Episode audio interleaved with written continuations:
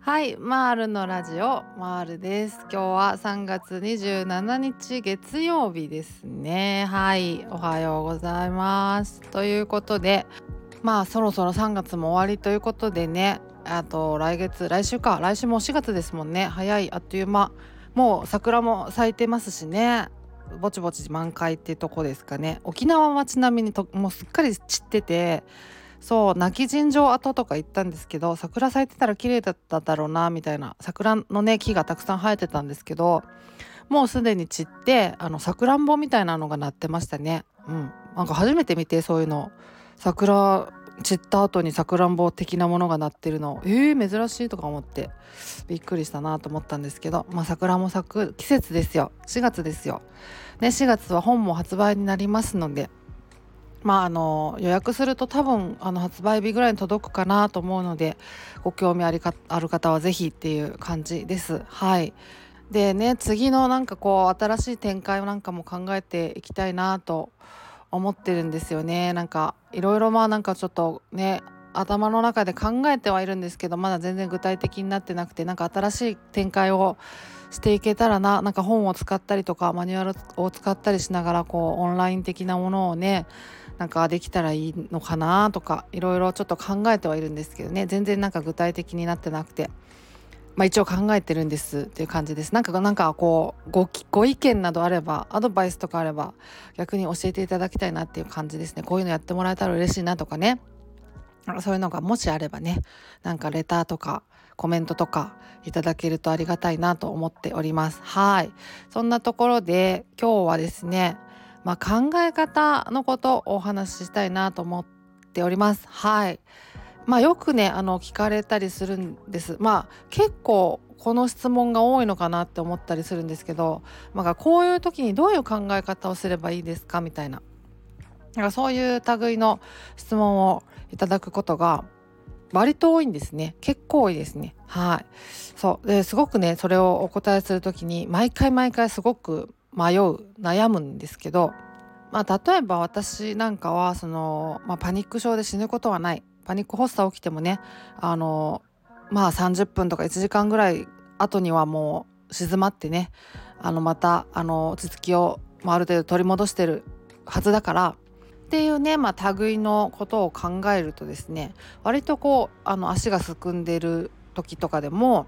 一歩こう頑張って踏み出せたりしたんですよね。頑張るぞよしみたいな。感じになれたんですけど一方ね全然そのそういう言葉がまあ全然響かないっていう人もいるわけじゃないですか。だからもう本当になんか人それぞれなんですよね。どういう考え方すれば一歩踏み出せるのか。ちょっと不安が和らいで安心できるのかっていうのは。そう。なんかまずこう自分が何を怖がってるのかっていうか自分との対話みたいなことがどうしても必要になってくるんですよね。うん、何を自分を怖がは怖がっているのかみたいな。そうそうそう。そうなんですよ。だから自分の思考を探り出すみたいな傾向を知るみたいなことがやっぱり大事でだからまあねあの認知行動療法ってねコラム法みたいなことをしたり書き出すっていうねことをしたりすることが多いんですけど私は書き出すまではしなかったですけどね。まあでもすることが多くてコラム法みたいなことは。そうそうそう。だからまあそういう自分の思考をこう少しずつこうあの把握していくっていう作業がまあ必要になってくるんだろうなっていう感じですよね。うんうんうんそうそうそう。でまあそういう自分の思考を探るっていう意味ではねそのスキーマ療法みたいなことであのスキーマに注目するっていうこともやっぱり大事になってきてそうそう。だからまあスキーマを知るどうやって知るかみたいなそういうコツをつかむっていうのも大事だろうからそうそういう系のねスキーマを探る系の本を読んでみたりとかねするのもヒントになるんだろうしそうだから万人にあのフィットする、まあ、こう考えれば確実に安心できるよとか確実に一歩踏み出せるよみたいな言葉が、まあ、ないんでねそう。だからね結構ねあのそういう質問をいただくとどうやってお答えしたらいいのかってすごいまあ悩むんですよね。そうそう。その方がまあ何を怖がってるのかみたいなのがわからないのでね。そうそうそう。そうなんです。まあでもなんかこう一つ言えるかなっていうのはやっぱりこう何て言うかその治すことが自分のためなんだっていかに思えるかっていうことですよね。だと思います。なんかそれは結構大事なことなのかなと思って。て治ることが自分のためなんだと。自分が幸せになるためなんだっておいかに思えるかっていうね。そうそう。治ったところでなんか自分の人生変わらないんだとかね。治ったら治ったでまたなんかこう立ち向かわないこと立ち向かわないといけないことがあったりとかして例えばまあ休職中って人はまあ復職しないといけないっていうのもあるだろうし治ったら治ったでまたしんどいなとかなんかこう思ってそっちをフォーカスしちゃうと治ることに積極的になれないっていうことがあの少なからずあったりすると思うんですよね。うん、もうそれはねなんかあるんじゃないかなって思ってて。なんか幸せに生きてる自分とか健康に生きてる自分が想像できないみたいな感じ。うんうん。そうあると思うんですけどやっぱりねあの少しでも回復すると楽だしあの自分にとっていいことだと思うしね、うん、そう。だからまあそう思えるかどうしたら思えるのかなっていうのもまたそれも人それぞれだからそう自分が何をこう恐れているのかっていうとこですよね。やっぱりねそこに戻ってくるって感じだから、まあ、スキーマを探るっていう感じになってきますよね。きっと。うん。まあ、そのスキーマってどうやって探っていったらいいのかなみたいなのも私が実際にこうどうやって探っていったのかみたいなところも一応まあ著書にも書いたんですね。一応書を立てて。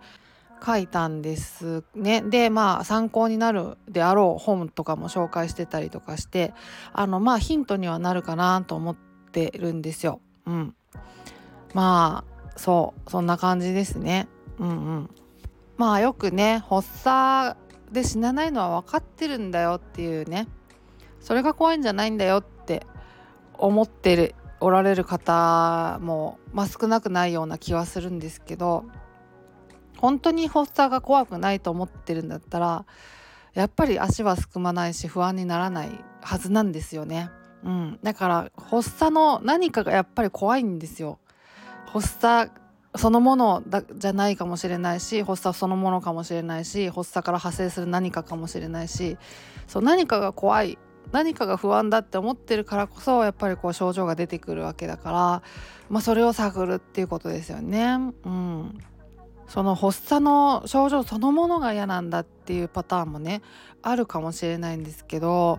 いやそれでもやっぱりね冷静に考えてみるとやっぱ発作って必ず収まってるはずなんですよね。絶対みんなそうだと思うんですよ。発作がずっと一日中続いてもう2日も3日も1週間も10日もなんか1ヶ月もみたいなずっと続くっていうことはみんなないと思うんですね。うん、やっぱりこうまあ時間は人それぞれだとしても必ず収まっているはずなんですよね。そうそうそうだからねその収まるものだっていうのとかあの死なないっていうのとかね発作が起きてもこうまあ特別なんか大事件にはならないみたいなことが分かってると発作そのものが嫌だからといって何かこう不安になって足がすくんだりみたいなことにはやっぱりなりづらいのかなと思ってったりはするんですよね。やっぱりこう何かを恐れている部分があるんじゃないかなと思うんですよね。うん、そうそうそうだからまあ症状の一つでねあのどうにかなっちゃうんじゃないかみたいなもうすごい切迫感がやってくるからなんかそれでねなんかこう何かが起きるんじゃないかみたいな印象が残っちゃってっていうのもあるかもしれないしねうんそうそうそう。とにかくこう自分の思考を探るっていうのがやっぱり大事になってくると。一番最初のステップとして。そうそうそう。であのそれで自分が怖がっていることとか不安に感じていることみたいなことをがなんとなく分かってきたりね。そのどう考えれば自分がちょっとでも安心できるのかとかあの後押しになるのか背中を押すような考え方ができるのかみたいなのも見えてくるはずだと思うので、うん、まあまあまあ。まあ、スキーマ大事って感じですよね。うん、だと思います。はい。そんなところですかね。はい。まあそんなところで今日はこんな感じで終わりにしようかなと思います。はい。ではまた次回お会いしましょう。ではでは。